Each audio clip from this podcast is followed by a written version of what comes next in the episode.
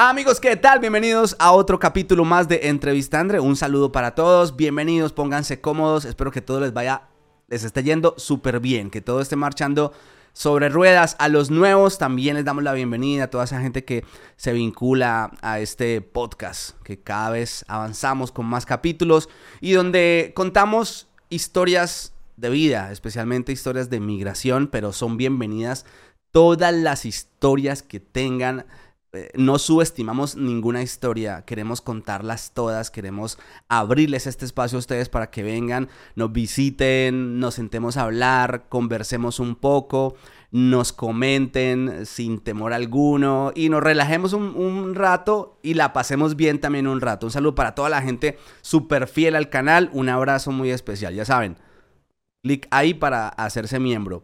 Bueno, eh, estoy con Juan. Juan es de Bogotá, tiene poco tiempo en este país, aproximadamente unos cinco meses según lo que él me cuenta. Y está en una población de aquí, de la provincia donde yo vivo, la provincia de Alicante.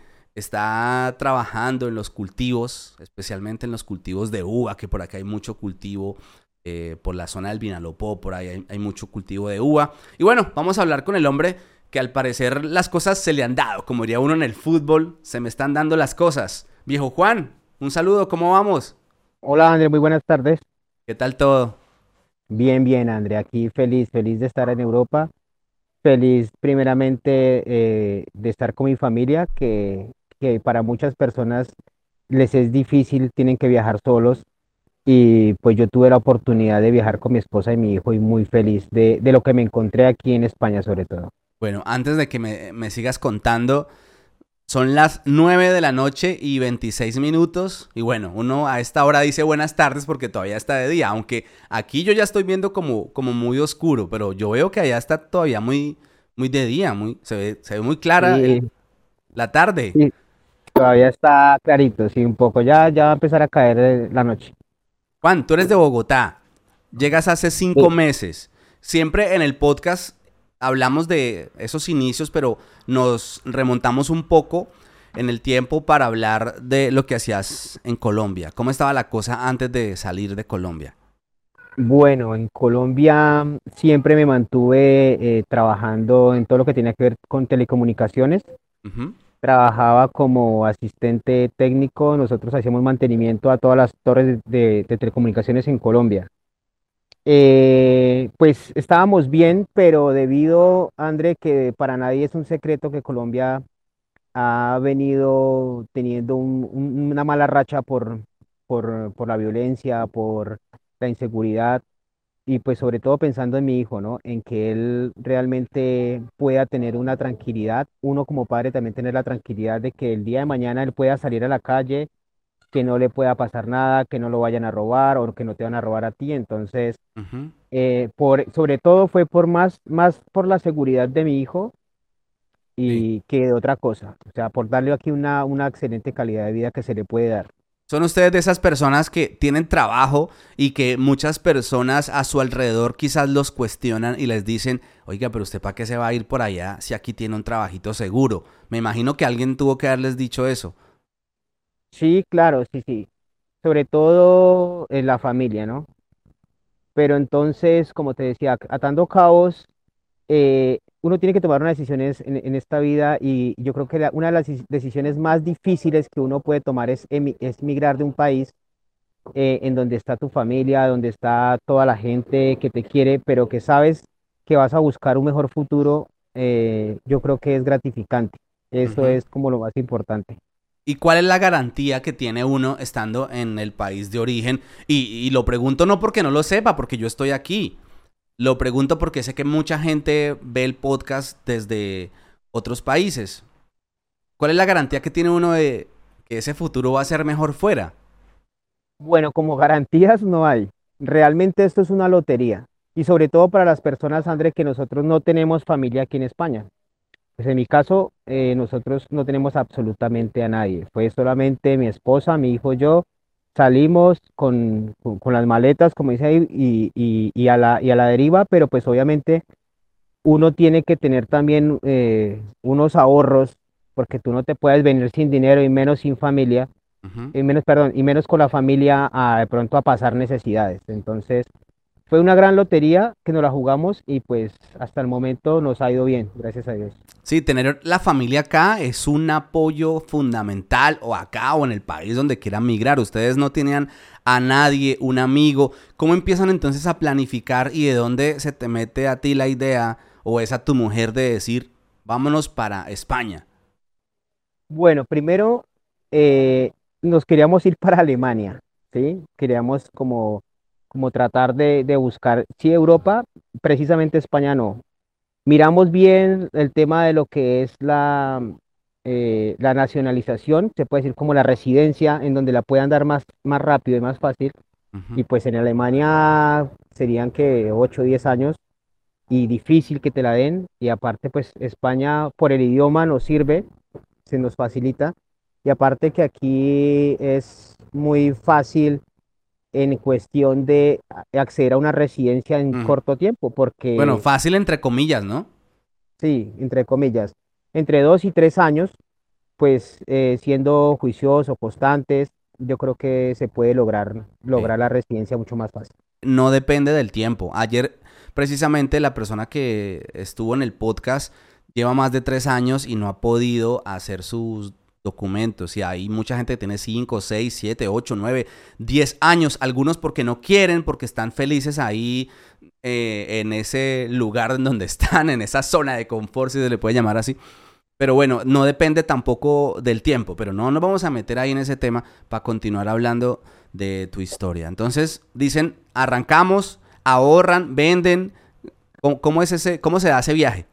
Sí, primero eh, pues se planificó unos meses antes, eh, se trató de ahorrar los que más se pudo, obviamente también con tarjetas, eh, se sacó dinero, aparte se vendió las cosas de, valor y de un momento a otro eh, ya, no, ya teníamos el dinero ahorrado y dijimos, bueno, vamos a comprar tiquetes, vamos a comprar reservas, vamos a comprar absolutamente todo y nos vamos en un mes. Y así fue fue una decisión radical en corto tiempo, pero que ya se venía pensando de pronto hace un par de años, pero no se tenía como, como, como finiquitada. Sí, no estaba ejecutada la idea. ¿Y a dónde, cuál era el plan? Ese plan que tienen allá.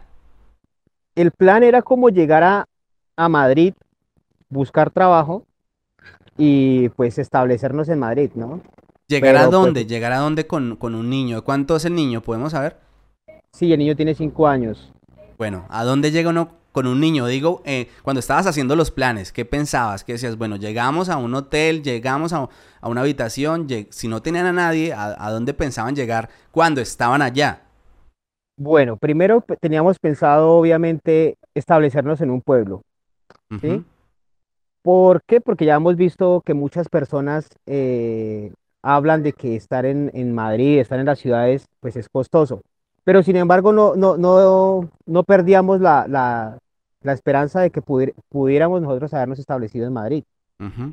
Entonces, sí, lo primero era, llegar, alquilar una habitación, sí, porque es difícil alquilar un piso, y pues estar ahí los, los tres y, y, y en mi caso pues ponerme a buscar trabajo, mm. eh, y que ella estuviera pendiente del niño, pues igual si estaba yo en una habitación o estaban tres, pues eh, no, no, no, pagaba sobrecostos, puede decir eso.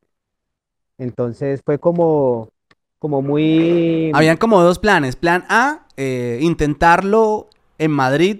Si no se daban las cosas, buscar un pueblo, por lo que has escuchado que en los pueblos hay más posibilidades y más economía y, bueno, y las opciones y, bueno, lo, que tanto se habla de, de, los pueblos.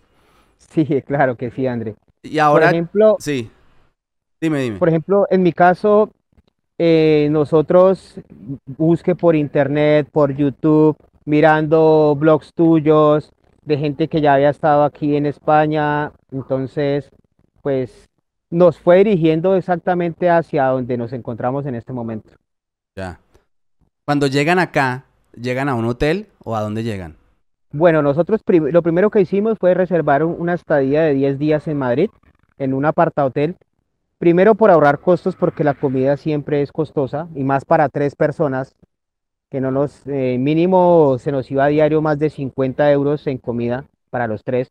Entonces, al sacar un aparta hotel, pues podíamos ir al market y comprar comida normal, preparar como si estuviéramos en la casa y nos salía mucho más económico. Entonces, ese fue el como, como, como el plan más fácil para empezar a ahorrar. Porque aquí el dinero, así como también, como se gana, se gasta. Entonces, eh, fue como, como, como esa iniciativa de decir, bueno, entonces saquemos un aparta hotel, quedémonos 10 días, miramos cómo nos va en Madrid. Me salí a buscar trabajo, a hacer muchas cosas, pero nada. ¿Cuánto, Difícil cuánto Madrid. llegaste a pagar ese apartotel? En pesos colombianos, más o No, menos. en euros. Bueno, sí, o en pesos. Y lo, lo hacemos la En conversión. En pesos colombianos fueron alrededor de 2.200.000 por 10 Por los días, 10 días. más o menos unos 450 Sí. a 500 euros. Por ahí unos 500, sí. Sí, O Un poco menos. un poco menos. sí. Y bueno, y luego eh, pues estuvimos ahí en Madrid, eh, salí a buscar trabajo, preguntar pisos, preguntar habitaciones y pues cuando nos dimos la sorpresa de que un piso no bajaba de 750 euros, 800 euros y que habitaciones no alquilaban para tres personas. Y, ¿Para y- una? y pisos tampoco. Pisos, porque no era tener la plata, ¿o sí? pisos, pisos podían alquilar, pero para personas que tengan documentación, que eso es lo realmente difícil, porque puede ser que tú tengas el dinero, pero si no tienes la documentación, no te lo van a alquilar. Sobre todo en Madrid, ¿no? En, en la ciudad. Nosotros estuvimos en Pinto, llegamos fue a Pinto exactamente. Entonces, como loco a buscar trabajo, a buscar lugar para vivir, se te pasan esos 10 días y qué, y qué sucede? ¿O pasa Bueno. algo durante esos 10 días? Se nos pasaron los 10 días, sí, yo, yo salí todos los días, André, a caminar, a preguntar en los bares, eh, donde venden verduras, en absolutamente todo, y nada. Decían, ¿tienes documentos? No. Sí necesitamos gente, pero sin documentos imposible. Entonces luego, luego pasó algo muy curioso que, que mi esposa eh, empezó a, a- a buscar, como te comentaba, en, en blogs, y logramos ver un blog tuyo Mm. donde entrevistabas a alguien que vivía aquí en la provincia de Alicante y que un chico, él se había venido solo y, y que ha conseguido trabajo en las uvas. Eric. Creo que sí es Eric, que, creo que es Eric, sí, un chico. Sí. Y después que se, se había traído a la esposa. Sí, sí, sí. Entonces, pues vimos ese blog y nos motivó bastante. Fue muy motivador porque de no haber sido así, de pronto la historia de nosotros hubiera sido diferente. Ese blog nos sirvió bastante, entonces tomamos la decisión.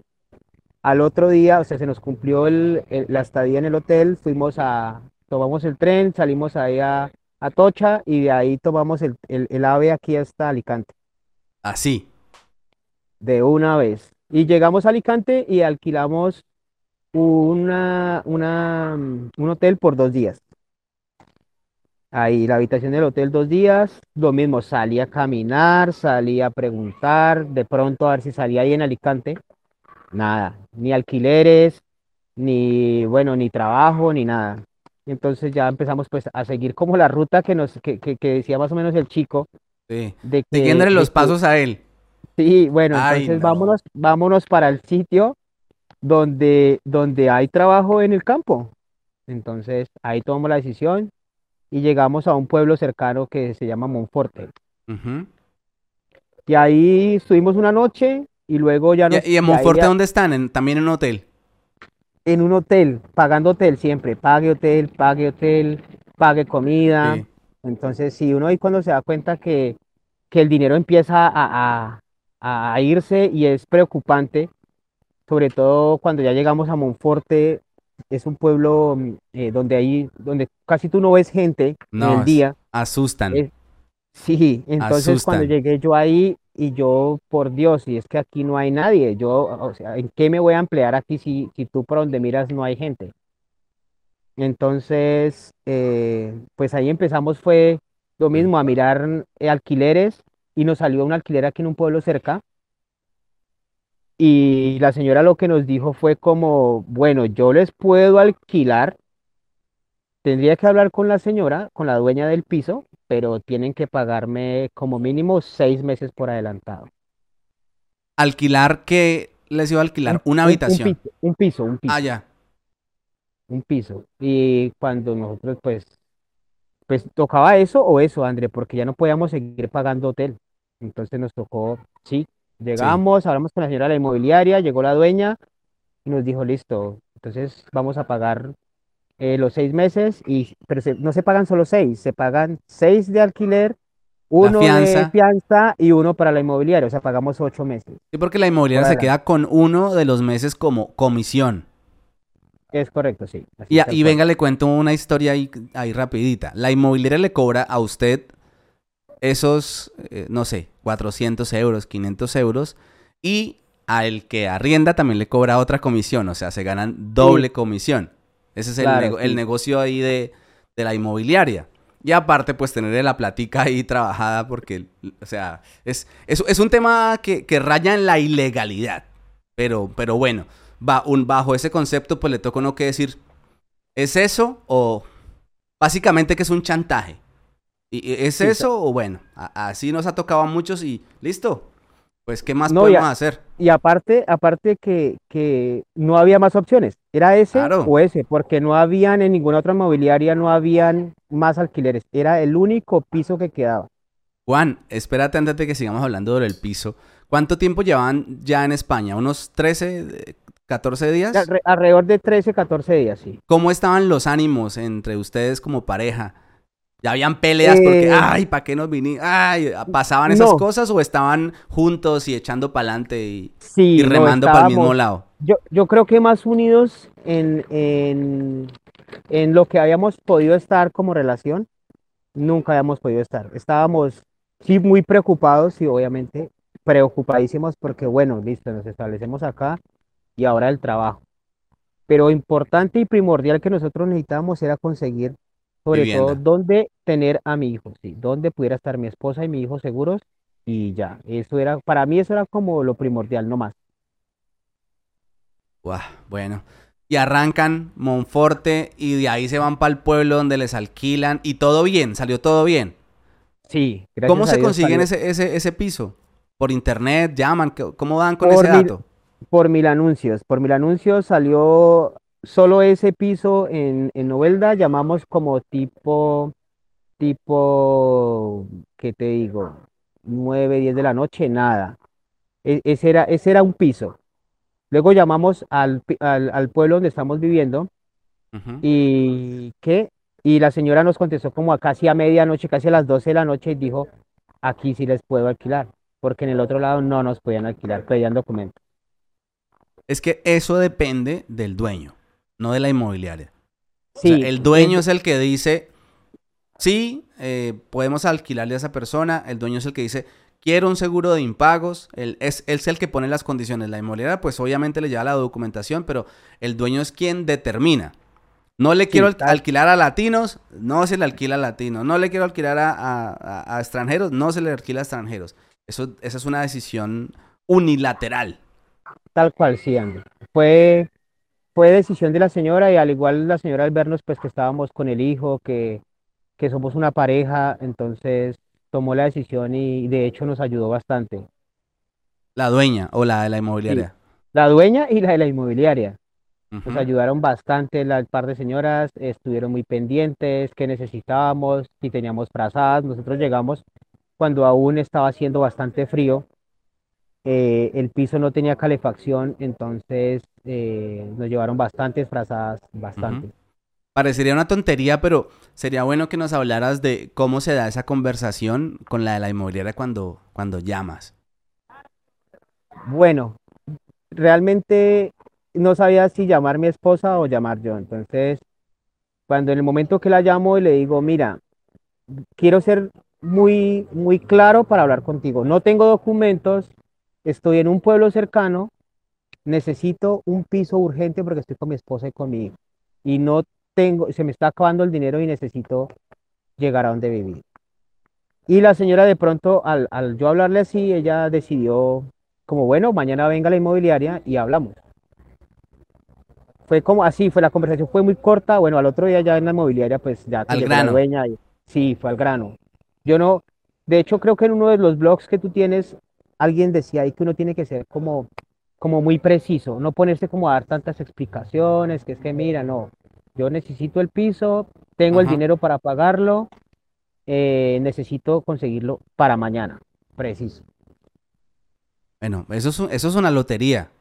Sí, O sea, eres un afortunado, a pesar de tener palos seis meses, pero yo conozco historias, de hecho mi historia es, es muy particular con eso de la búsqueda de vivienda. Yo, mi, mi historia es muy diferente, yo podría hablar todo lo contrario de lo que estás diciendo y he escuchado muchas personas también lo difícil, lo complicado que se convierte que le alquilen a uno. Por eso, aunque yo no crea en la suerte, eh, diría que eres una persona afortunada porque encontraste un lugar a pesar de esas condiciones que tampoco estoy muy de acuerdo con esas condiciones bajo las eh, circunstancias en las que le alquilan a uno. Pero bueno, entonces, ¿y qué tal el piso? ¿Está el bien? piso, sí, normalito, venía, estaba amoblado, eh, pues un poco viejito, pero, pero muy vivible. O sea, no estaba el piso tampoco que se estuviera cayendo, no, el piso normal, normal. El piso tipo estrato medio, se puede decir. Sí. Y, y, y pues felices, ya en el momento que nos entregaron las llaves Mm. fue fabuloso, fue un abrazo que nos dimos con mi esposa, con mi hijo y decir como, bueno, lo conseguimos, el primer paso ya lo dimos, que es tener donde vivir. Y rápido, Y rápido, sí, en- o sea, el piso lo conseguimos en 15 días en más o 15 menos. días. Podemos saber cuánto fue ese golpe en total en la parte monetaria. Eco- económica, eh, más o menos se nos fueron casi 3 mil euros de un solo, Dios mío, hay que venir con plata. sí, Porque seamos Sí. claros, en un gran porcentaje se vienen con los mil y, y eso que prestados para devolverlos. Sí, claro. No, pues en mi caso, como te comentaba, yo, yo no podía tomar esa decisión de venirme con mi esposa y mi hijo sin dinero. O sea, si hubiera tenido de pronto mil euros o dos mil euros nomás, no hubiera podido tomar esa decisión porque sabía que, que, que, que, que le íbamos a pasar mal. Y que en un caso de eso es como, mira, que nos estaban pidiendo un adelanto alto porque ocho meses pagar casi de un solo totazo, como decimos nosotros, pues no es fácil. Entonces, si hay que venir con dinero, o sea, si vienen con familia, con mucho más dinero, porque se va el dinero rápido. Ay, hermano, sí, eso es, eso es un tema. Eso, eso da para hacer un podcast, hablar de solo eso, con unos 10 Sí. invitados en el podcast. Bueno, logran ubicarse, se acondicionan. ¿Para qué fecha llegaron ustedes? Hace cinco meses. Llegamos sobre, sobre el 11 de marzo aproximadamente, 11 de marzo, y ya el 25 de marzo ya teníamos el piso. ¿Y cómo les va con el frío? En marzo uno dice, bueno, ya en marzo está uno coronando el frío, pero recién llegado, ¿cómo se siente el frío? Uf, pues para, aunque yo vivía en Bogotá, Eh, pero el frío es bastante abrumador porque eso que tú sales, que sientes que se te queman las mejillas del frío y eso que ya estaba pasando el invierno.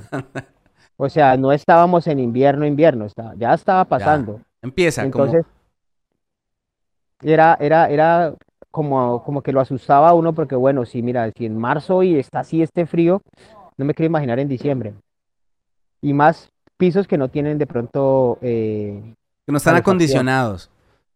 sí, Bueno, Juan, y ahí entonces ya quitándose ese piano de encima de conseguir una vivienda, encontrar un lugar donde meter la cabeza, el siguiente, el siguiente paso del plan, ¿cuál es? Buscar empleo. ¿Cómo, cómo empieza esa labor? empezar a buscar empleo. Sí, bueno, primero, lo primero que yo hice fue como recorrer el pueblo. Recorra, pregunten, talleres de mecánica, eh, en obras de construcción, en varias partes y, y pues por el momento nos decían, no, no, no, mira, no, no necesitamos gente. O en los bares sí necesitamos, pero con documentos. Entonces ahí ya empezó como la preocupación un poco. Luego, pues publiqué, la señora del, del- de la inmobiliaria me dio como la página de, como la, como la página de Facebook del pueblo, porque el pueblo tiene una página de Facebook donde se publica todo. Me dio ese link y bueno, ahí publiqué, mira, yo acabo de llegar, eh, me ofrezco para cualquier tipo de trabajo, albañilería, bueno, todo, absolutamente todo. Y en muchos casos, pues, en mi, eh, pues, bueno, ciertamente en mi caso, pues yo he realizado bastantes trabajos durante el transcurso de mi vida que yo sí podía decir, bueno, si me, Sí sabe hacerlo. Sí.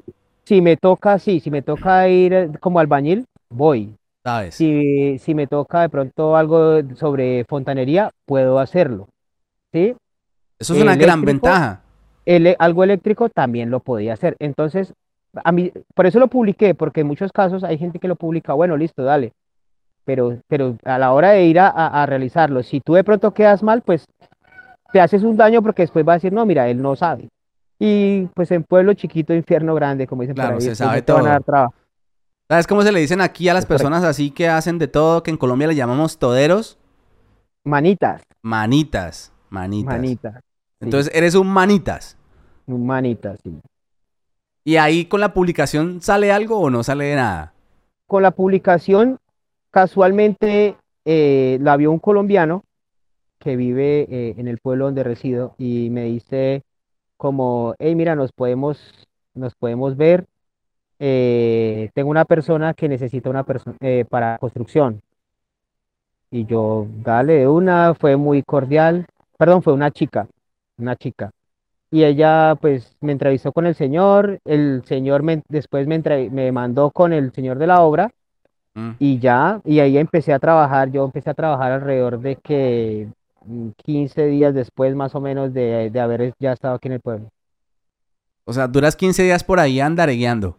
Andando. Sí, 15 días buscando, eh, mirando qué, en qué me salía, tratando pues de, de, ha- de hacer, de conocer gente, porque es importante darse a conocer. Y ya, y hasta que logré dar con ese primer trabajo que fue, fue obviamente gratificante porque bueno, ya no estaba saliendo el dinero, sino ya empezaba a entrar algo de, de todo lo que se había gastado. ¿Y te quedaba algo de plata de los ahorros y de lo que traías? Sí, sí, claro, sí, nos quedaba algo todavía para, para sobrevivir. sí. La primera impresión que tienes cuando vas a hacer el mercado, que aquí le llaman la compra, ¿cuál es? ¿Cómo te va en esa primera compra de mercado? Bueno, con respecto a lo que se gana aquí, pues es bastante, bueno, cuando llegamos estaba más barato, ¿no? Más barato todo. ¿Será que se está Ah. cortando ahí? ¿Moviste como el micrófono o el cable o algo? Se Ya, te ya, desconectó ya, el... Eso, bien. Ya, ya, ya. No, pero digo, en el momento cuando llegas que van a hacer la compra, ¿cómo les va? Pues súper bien porque con más o menos, ¿qué te digo? 35 euros pudimos hacer un buen mercado, como llamamos en Colombia, una buena compra y tuvimos para, por lo menos como para más de 8 días, más. Entonces decíamos, bueno, listo. Entonces como que si gana uno tanto, entonces como que sí sirve realmente, eh, eh, como la compra no te va a quedar tan costosa, no, no va a ser como que, bueno, como de pronto en Colombia que uno se gana, no sé, un millón doscientos, un mínimo, un millón, Y no y alcanza. vas a ir a, y vas a ir a hacer una compra para ocho días y se, se te van 250 mil, 200 mil pesos. Entonces sí, sí, sí, ya empezamos a ver que sí era por ese lado donde, do- que habíamos llegado donde era. Para no dejar este tema inconcluso y cerrarlo también con esta pregunta, en ese momento, estamos hablando de hace cinco meses, con 35 euros, hiciste una compra para unos días, dijiste que un poco más de 8, pero ya no haces esa compra con esos 35 euros. No, ya todo se ha puesto costoso. Lo que valía un euro ahora vale casi dos, entonces todo se ha, todo se ha duplicado. Pero sin embargo hay que, hay que saber, saber qué se compra, ¿no? Pues aquí no es que si tú vienes como ilegal, com- perdón, como migrante, eh, no puedes eh, darte el lujo de decir, bueno, es que me voy a comprar eh, que galguerías, que cosas para picar. No, exactamente lo necesario. O sea, así toca. No puedes darte ese lujo por el momento de, de invertir de pronto un poco mal el dinero. Optimizar el dinero. Optimizar el dinero. Bueno, ¿y cómo te va entonces con el trabajo? Volviendo al- a la historia. Bueno, entonces luego de, luego de, del trabajo de la construcción, ahí estuve con el señor alrededor de 15 días. El señor tenía una empresa de construcción, él, él hace home centers, home center no, perdón, Carrefours es, y entonces le tocó irse para Madrid. Pues al irse para Madrid y yo no tener documentos, pues me tocó quedarme. Sí, claro, él Sin me dijo, trabajo. "Si- si tuvieras, te vas conmigo, pero así no pude. ¿Cuánto alcanzas a trabajar ahí con él? Alrededor de 15 días. ¿Y te paga? Sí, sí te va bien con el, con el pago y todo. Sí, claro, él me pagaba cada ocho días eh, alrededor de 320, 350 Bien. euros cada, sema- eh, cada semana. Te pagaba bien. Sí. Y entonces, te quedas sin trabajo.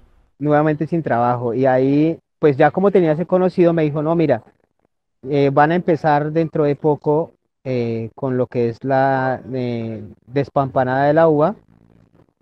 Y, y, yo creo que pues se te puede ir por ese lado. Fui y pregunté y me dijeron, en el momento no hay, todavía no hay. Hay para ir a recoger al baricoque, que es como un durazno, algo similar. Y me fui, lo primero que hice fue, no, obviamente en lo que saliera, vamos. Y ahí estuve alrededor de casi un mes recogiendo el baricoque, sí, 20 días, un mes. Y luego ya sí empecé de lleno en la uva, lo que fue la derroñada. No, pero espera, cuéntanos la historia con el albaricoque, todo. Queremos detalles. Fue, fue, curiosa, fue curiosa porque pues nunca lo había hecho. Y en el momento que, bueno, que llegamos al cultivo, eh, yo sufro de altonismo, tengo que decirlo. Entonces me decían, bueno, eh, tienes que coger las, las frutas que están eh, entre verde y amarillo, más amarillas que verde. Ay, Dios y pues los daltónicos sufrimos precisamente esos colores, son los peores que nosotros podemos tener. Y pues en ese momento yo, yo miraba, yo miraba todo amarillo. Y yo, coja, yo coja, coja, coja, y eche, y eche. Cuando llega el señor y me dice, era un, es un rumano, y llega y me dice, hey tío, pero ¿qué estás haciendo? O sea, mira toda la, la, el capazo que tienes está eh, verde. Y yo, pues yo lo veía amarillo. Y decía, no, pues yo lo veo amarillo. No, está verde. Mira, la próxima vez antes de, de retirarlas del árbol, si te das cuenta que suelta fácil, esa es. Pero si tienes que como que jalarla, arrancarla, porque está verde. O sea, si suelta, el secreto es si estoy ahí alando y alando y siento que está muy, es porque está todavía muy, muy biche, muy verde. Es correcto, sí. ¿Y cómo es, cómo es el, el, pago ahí con lo del albaricoque? Bueno, el pago era, nos pagaban por hora a 5,50. 5 horas con 50. Y trabajábamos alrededor de 8 o 9 horas al día. Hay veces menos. Y, pero pues tocaba, o sea, era eso, una, y aparte pues descontaban 5 euros de... Del transporte. Del transporte. ¿Cómo te va? O sea, duro, ¿cómo, cómo sientes el trabajo? Duro por el calor, porque allá empezaba a hacer calor. Entonces fue eh, agobiante, fue de pronto uno estar en Bogotá acostumbrado a, a otro tipo de clima, que puedes trabajar bajo el sol y no, no pasa nada. Aquí es difícil, sobre todo estar todo el día con el sol encima porque no hay una nube. Cuando aquí empieza el verano o, ya la primavera, no ves una nube casi que en el, en el cielo. Claro, esa, eh, según lo que cuenta toda la gente que trabaja en cultivos, es la parte difícil. Eh, algunos cultivos, como estar agachado todo el tiempo, también eh, afecta la, la, columna vertebral y bueno, pero el sol, el sol es el mayor enemigo de trabajar en un cultivo. Sí, definitivamente el sol es lo más, lo, lo, lo, de pronto el trabajo no es que sea tan pesado, pero, pero lo que es aguantarte el sol ocho, nueve horas en la espalda, en la cabeza, es bastante difícil. Eso sí me parece, de lo más difícil que hay creo que es el sol. Y, y de hecho eso es lo que la gente se queja del sol, no tanto del trabajo, sino del sol. ¿Y por qué sales de ahí? Porque es solo un mes. Bueno, se acabó la recogida del baricoque, ya no había más. O sea, llegué para esa temporada y ya no, o con el señor que yo trabajaba por lo menos, ya no había más recogida de albaricoque. Y luego eh, logré dar con un señor que, que llevaba gente para, para un viñedo y, me llevó a derroñar. Primer vez que roñaba, me preguntaron, ¿usted ya, ya roñó? Sí. ¿En serio? Sí. Bueno, pero ¿qué es derroñar? Derroñar es como quitarle todo lo que es la eh, el follaje a la mata de la, a la, plantita de la uva y dejar solamente los sarmientos, que es donde va a salir la uva. Son como tres dos sarmientos por cada, por cada ramita y ya. De resto, todo lo que hay como en el, la parte gruesa que baja en el brazo, se debe dejar totalmente limpio. Bueno, uno dice, sí, yo, yo sé derroñar y cuando lo ponen y no sabe, ¿qué? mirar por los lados y aprender rápido. Claro, cuando llegamos, entonces el señor sí nos dijo, o sea, cuando nos llevó el señor que, que, íbamos a, a el que nos llevaba el, del coche, pues dijimos que sí. Pero contamos con la suerte que cuando ya nos dejó en, en, el, en el bancal donde nos iban a, a dejar para empezar a derroñar, nos miró y como que dijo, ¿en serio ustedes sí saben? Y nosotros sí. Dijo, sin embargo, les voy a explicar. Ah, y él hizo, él hizo las primeras tres, cuatro plantas y ya miramos cómo era y ya los colombianos no nos varamos para nada. Bueno, ahí te saliste con la tuya. Sí, menos mal, porque donde nos hubiera, pues, porque hay gente ahí, bueno, he estado ya en varios sitios, y hay gente que si tú verdaderamente no sabes, te dan cuenta y te sacan. No, mira, él no me sirve, sácalo. Entonces contamos con la suerte que el Señor nos dio la oportunidad y obviamente pues se nos facilitó. Lo duro de ese, lo duro de ese primer día fue es estar agachado, porque estábamos eh, derroñando eh, uva de la vendimia, que es la, la, del vino. Y, siempre estar tú ocho, nueve horas totalmente agachado y hasta rodillas nos tocaba, porque ya no se aguantaba de uno estar como, como haciendo cunclillas, párate, siéntate, párate, siéntate. Entonces sí fue agobiante, sobre todo ese primer día. ¿Ese primer día llevas de comer? Sí, el primer día mi esposa me empaca el almuerzo, la comida. ¿Qué llevas? Bueno, un sándwich, el almuerzo un sándwich, unas magdalenas y unos jugos en caja. Ah, bueno, práctico. Yo pensé que arroz, huevo, frijoles, no, para, así, ¿no? Para el almuerzo sí, para la, ah, para la comida sí, para la comida sí, obviamente arrocito, carne, eh, platanito, bueno, comida colombiana. Sí, el que está ahorrando, comprando plátanos. bueno, tampoco es que comprar un plátano sea un lujo, pero tampoco es algo que se pueda comer constantemente.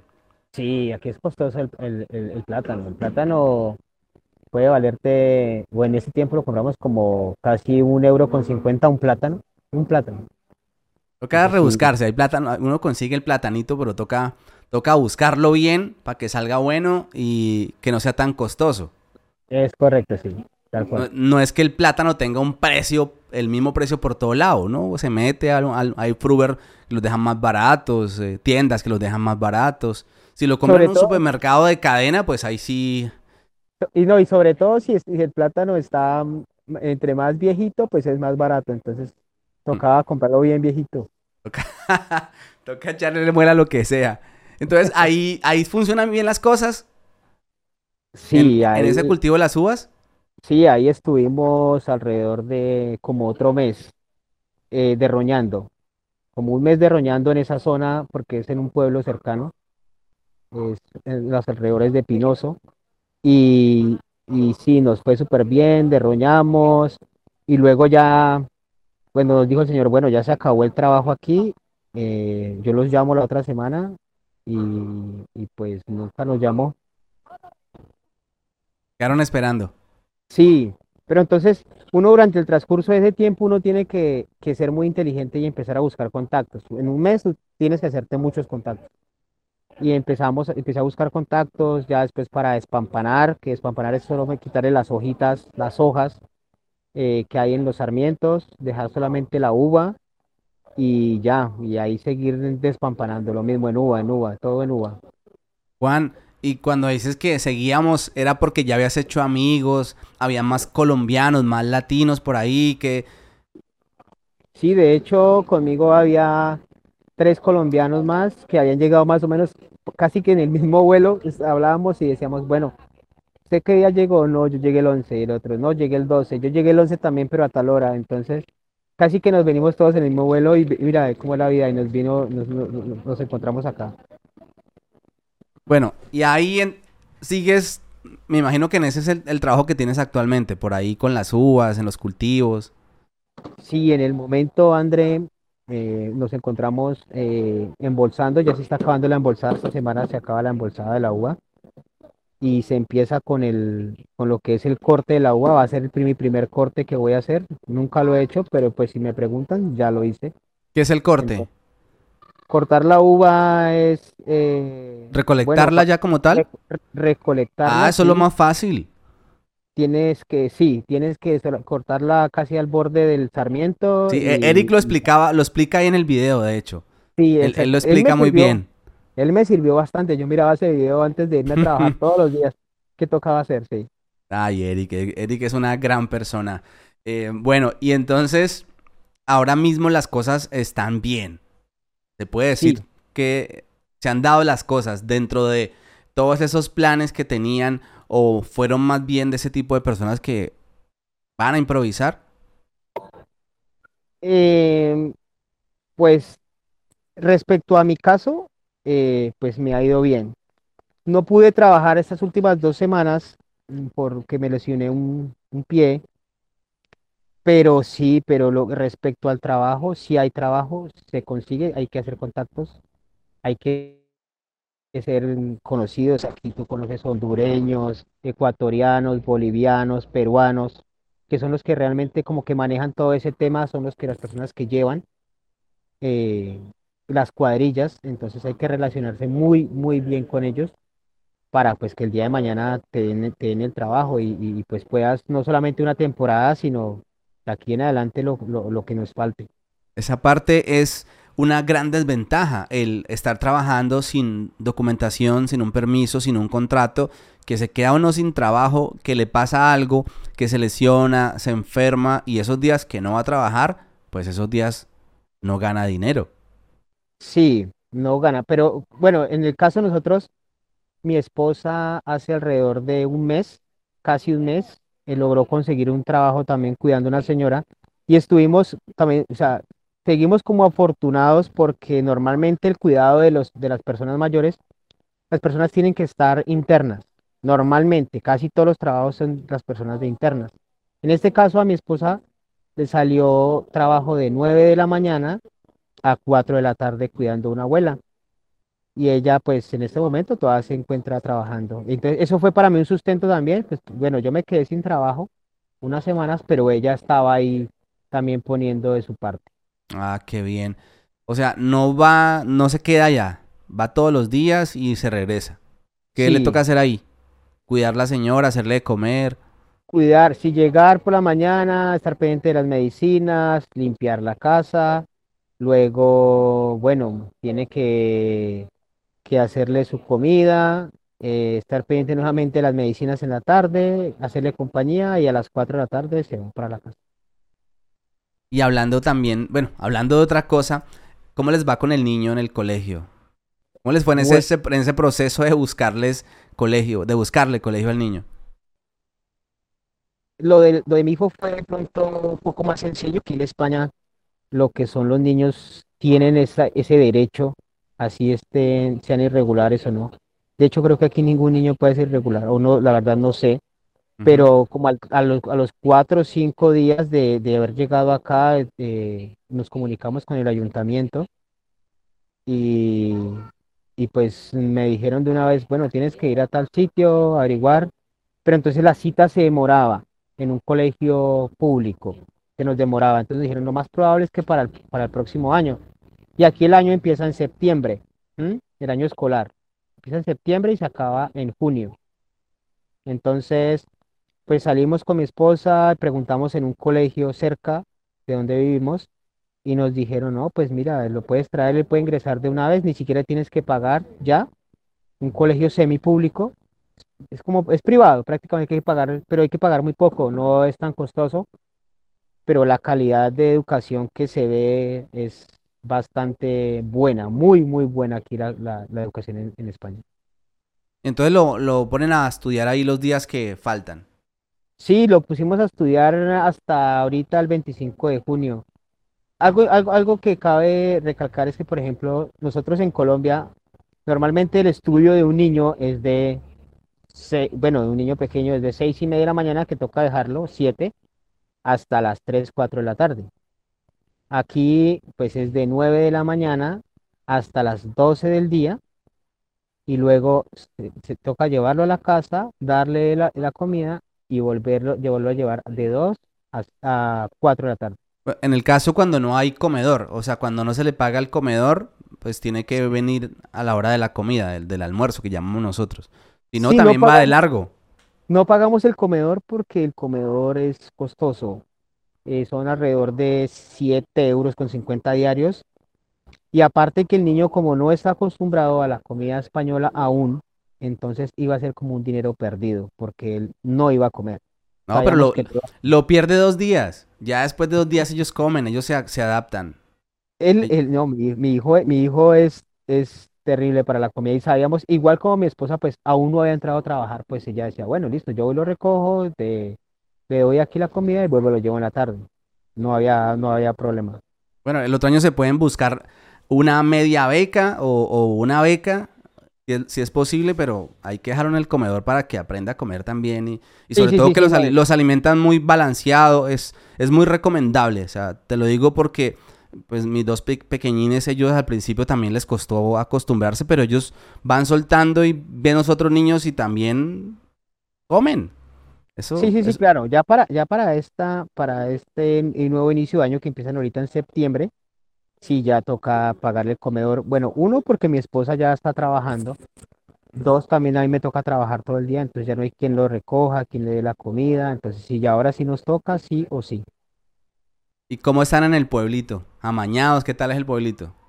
El pueblito es muy bonito, es, eh, es pequeño, pero es acogedor, tiene lo necesario, tiene eh, varios eh, supermercados grandes donde puedes encontrar de todo. Hay varios locales donde encuentras comida colombiana, entonces eh, como Ponimalta, como colo- bueno, como la gaseosa colombiana, muchas muchas cosas que de pronto uno uno puede llegar a extrañar en algún en algún momento, entonces pues puede uno ir y, y- y adquirirlas. Son un poco costosas, pero pues vale la pena. ¿Y ustedes qué hacen en, en los momentos así de salir? Ya, porque ya pueden salir, están trabajando los dos, tampoco pues van a estar todo el tiempo trabajando sin poder disfrutar una cerveza por ahí en un, en un sitio, en un bar. ¿Hacen ese tipo de planes?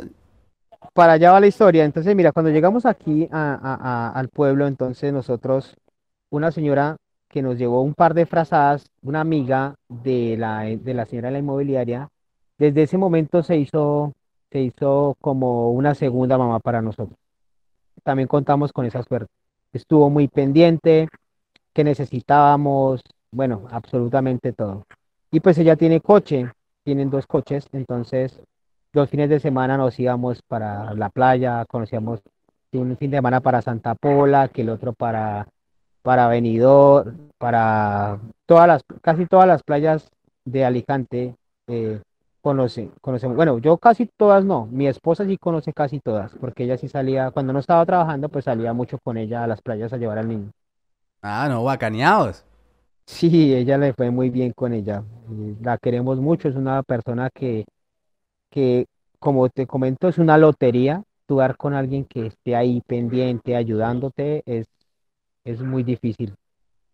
Ya que hablas de difícil, ¿qué ha sido lo difícil en este tiempo acá en este país, en España? Bueno, lo difícil ha sido eh, estar lejos de la familia, estar lejos de, pronto de tus padres. Bueno, en mi caso, mis padres ya son mayores, yo estaba muy pendiente de ellos. Yo era el que más estaba pendiente de ellos, entonces a mí, a mí sí me costó y me cuesta aún eh, saber cómo están, eh, porque pues ellos no tienen el manejo de WhatsApp y videollamadas. Entonces a veces uno los llama, a veces contestan, a veces no. Entonces sí, sí es un poco agobiante ese tema de, de, la familia. Pero en cuanto a de pronto la estadía aquí, no. No, me parece que, que no es, no es, no es difícil. Es cuestión, André, de que uno se programe, de que uno pueda eh, tener como una constancia de, de hacer las cosas y, y tener como ese proyecto de, de, de, bueno, si nos vinimos para acá es para hacer las cosas, para trabajar, para, para lo que nos, para lo que nos vinimos. Si dependiera de ustedes, ¿cómo se ven en un futuro? Me imagino que lo hablan mucho. Quedarse mucho tiempo, regresar. No, nosotros pensamos quedarnos, André. Sí o sí nos vamos a quedar. Eh, obviamente, pues Dios nos la preste y podamos sacar documentos para poder volver a Colombia como de, de paseo, de visita. Pero en cuanto a volver de pronto a Colombia como a vivir, no, nosotros yo creo que ya nos quedamos acá. eh, hay como un proyecto de vida que se nos está dando, se está realizando y, y pues confiar en Dios que de aquí en adelante nos siga, nos siga yendo como nos ha ido hasta el momento, que ha sido, la verdad, muy bien porque yo he escuchado y, he visto muchos blogs tuyos donde, como tú lo comentabas, hay hay gente que le va supremamente mal, tiene que devolverse, se le acabaron los ahorros, no consiguió trabajo, no consiguió piso y a veces es, es doloroso. Yo a veces cuando veo eso duele porque todos venimos con un sueño de, de poder hacer algo diferente aquí en España, de lo que de pronto hacemos en Colombia, de mejorar nuestra calidad de vida y ver qué pasa eso. Entonces, para uno a veces, aunque duela decirlo, eh, para uno es gratificante que a uno le ha ido bien. Entonces, eso es lo que lo tiene que motivar a uno de que, bueno, no a todos nos va tan mal. Entonces, ahí es que, que más o menos uno, bueno, en mi caso no planeamos estar acá, pero como te comentaba, los blogs tuyos han sido o fueron en su momento eh, de grandísima ayuda, de mucha, mucha ayuda, porque si no, yo creo que no estuviéramos acá en el pueblo donde estamos viviendo en este momento. Sí, tú dices algo que es muy cierto y es que a, todas las personas no les va igual, pero hablando de eso, quería preguntarte qué piensas tú, una persona que le ha ido bien eh, dentro de lo que uno le puede llamar bien y ver que no todo el mundo le pasa lo mismo. ¿Por qué crees que sucede eso? Que es simplemente porque esa persona no se buscó la vida o como le llamamos nosotros, eh, literalmente fue floja, eh, una persona sin aspiraciones, una persona que le faltó perrenque, que le faltó iniciativa. ¿Qué pasa ahí? ¿Tú qué piensas, ya que lo ves desde, desde esa situación, digámoslo así, privilegiada para los casos que acabas de mencionar? Pues es relativo, realmente es muy relativo porque yo pienso que también es suerte, es muchísima suerte.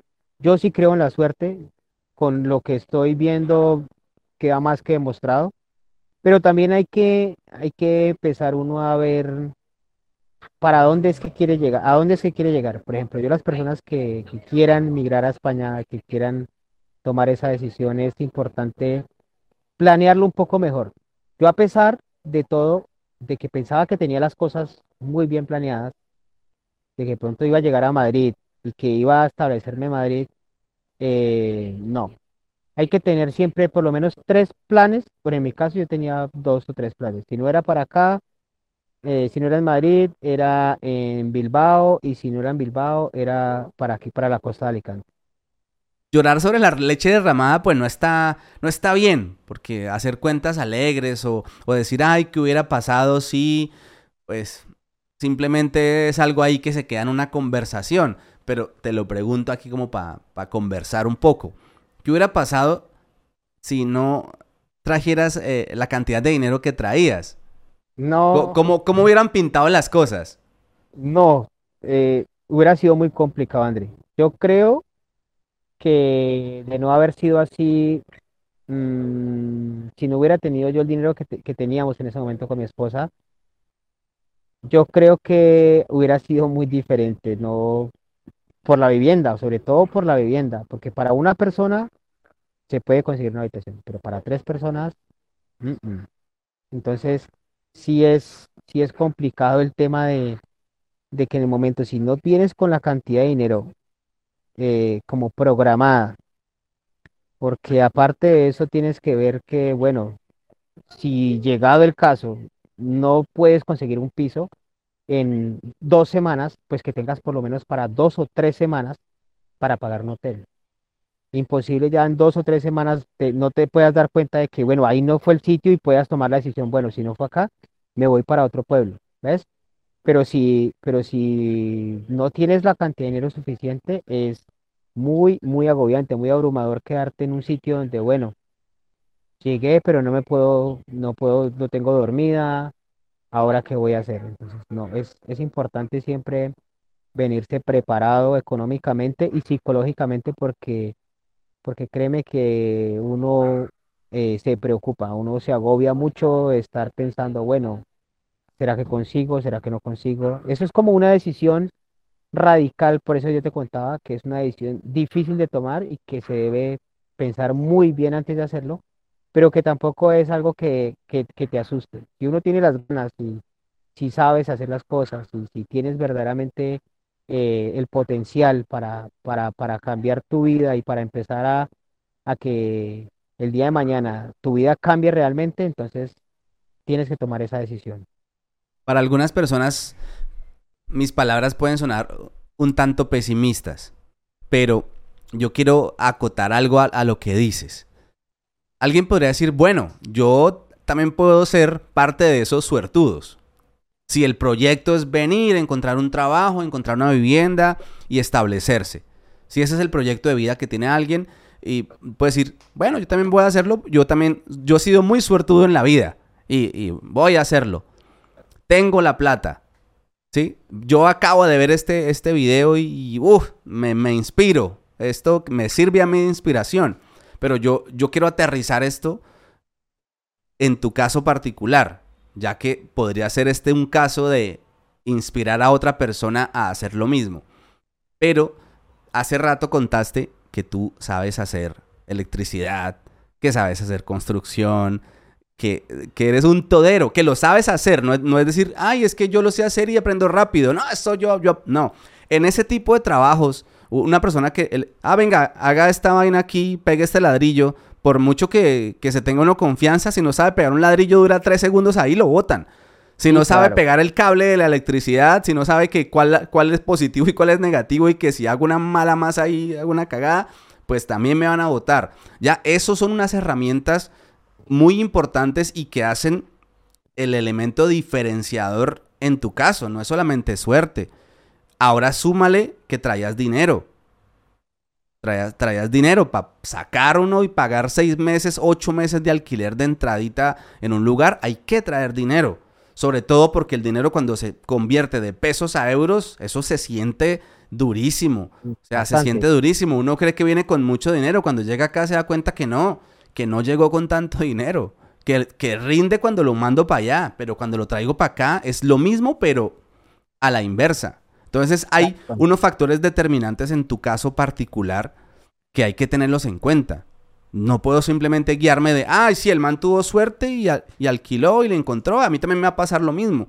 Pero usted también sabe hacer de todo como sabe el hombre. Sabe electricidad, sabe plomería, sabe de construcción, sabe de mecánica, ¿sí? Lo, sabe que son cosas que seguramente aquí le van a servir porque esto sí me atrevo a decirlo con total certeza y es que las personas que saben hacer algo, eh, alguna, algún arte determinado, no les va tan mal, tienen más probabilidades de sacar la cabeza. Sí, sí, tienes toda la razón, o sea, importantísimo, si no sabes sobre todo algo de electricidad, de algo de construcción, tomarse un curso, hacer algo, porque, bueno, aquí lo que es el tema de la electricidad, la pagan muy bien, sobre todo la electricidad. Y, que hay que ver que aquí en, España eh, se maneja electricidad 220, en Colombia 110. Entonces tienes que tener un, buen conocimiento de, la conversión, de cómo se va a hacer las cosas, qué, puedes hacer, qué puedes mover en, en una casa y lo que tú dices, no el día de mañana que llegas y haces un cortocircuito y aparte de que, de que no te van a pagar, te puedes meter en un problema. ¿Ves? Entonces, sí es importante saber lo que vas a hacer eh, porque lo pagan bien. Por ejemplo, lo que es la electricidad, André, en un trabajo de cambiar, te puedo decir algo, de cambiar tres tomas corrientes y, y dos switch de prender la luz, divinamente te puedes hacer 200 euros. ¿Y ese trabajo lo haces en cuánto tiempo? Dos horas, dos horas y media. Ese tipo de trabajos valen la pena aprenderlos, estudiar esa vaina. Sí, es, importante, sí. Sí, porque normalmente aquí las personas lo hacen es por la compañía que, que da la energía. Pero ellos les prestan como ese servicio porque es por empresa, y, cobran bastante. Ellos les cobran bastante, pero entonces uno puede cobrar un poco menos, pero igual tiene que hacer las cosas bien. Esos trabajos, eh, de verdad que para la persona que tiene planeado venir, que ya tomó esa decisión de venir, es súper importante ese consejo que acabas de dar. Prepararse en algo. Y no en, no en algo mm, que no vaya a funcionar acá. O sea, digamos algo, algún, algún trabajo físico, elemental y básico como plomería, eh, electricidad y, y, ya. Eso, esos dos creo... Ya que dices plomería, me hiciste acordar de algo que me sucedió. Pues aquí en España no se dice plomería, se dice es fontanería. Fontanero, fontanero, entonces, Entonces, cuando hice una publicación en la página que te digo, entonces puse albañilería, plomería, y me llama un señor y me dice, ven, a mí me interesa lo que tú haces, pero pues es que en mi casa yo no tengo nada de plomería.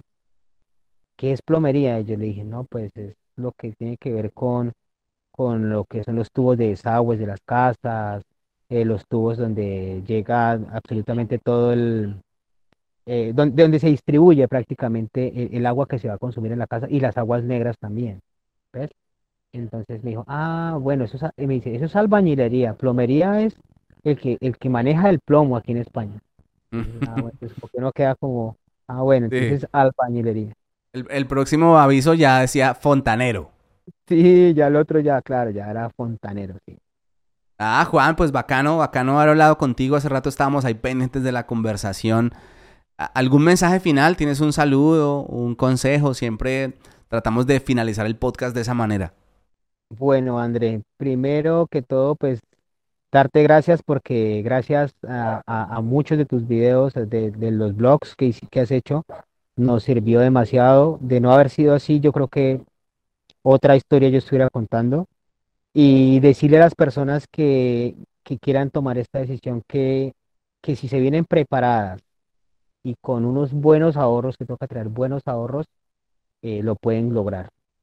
Y, y, persistencia, es duro al principio, psicológicamente a ratos sientes que te caes, que ya no puedes más, pero todo es cuestión de, de tener siempre presente hacia dónde vas, hacia dónde quieres ir. Eso es lo más importante.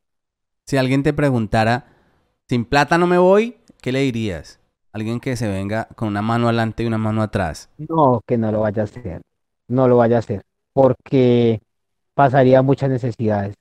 Muchísimas. Comenzando el comer eh, y, y, dormir. O sea, es que sin dinero no puedes. Que nomás en Colombia, tú vete de una ciudad para otra sin dinero es difícil. Imagínate para otro país. Entonces, preferiblemente tomarse su tiempo, ahorrar, si tienen cosas, venderlas si ya tienen una decisión, si tienen eh, bienes, venderlos, eh, tratar de traer la mayor cantidad de dinero posible, porque eso pasa mucho. Yo, ah, de hecho, alguna vez alguien me dijo eh, que se había venido con cierta cantidad de dinero para aquí, para España, pero entonces eh, dejó allá muchas cosas, muchas cosas. Y ya después cuando él empezó a ir mal, quiso vender por medio de alguien y lo que hicieron fue para robarle una cantidad de dinero. Entonces, lo tumbaron. Claro, entonces es preferible. Tú coges tus cositas, las vendes, ahorras tu dinero, planeas el viaje, reservas y, y tener todo muy, muy bien planeado para, para, para, poder empezar una nueva vida en este país o en cualquier país de, del mundo. Yo pienso que no solamente para España, si empiezas a viajar para cualquier parte tienes que llevar dinero sí o sí. Vale, Juan, pues un abrazo, mi hermanito. Muchas gracias por compartir con nosotros este tiempo. Vale, André, muchísimas gracias a ti eh, y espero que tomen una buena decisión el día de mañana y que las cosas les salgan bien porque para nosotros los colombianos que estamos acá y para muchas personas no hay como ver verdaderamente que llega alguien y que le empiece a ir bien, y más si es compatriota de uno y si está en las manos de uno poderlo ayudar, bienvenido sea.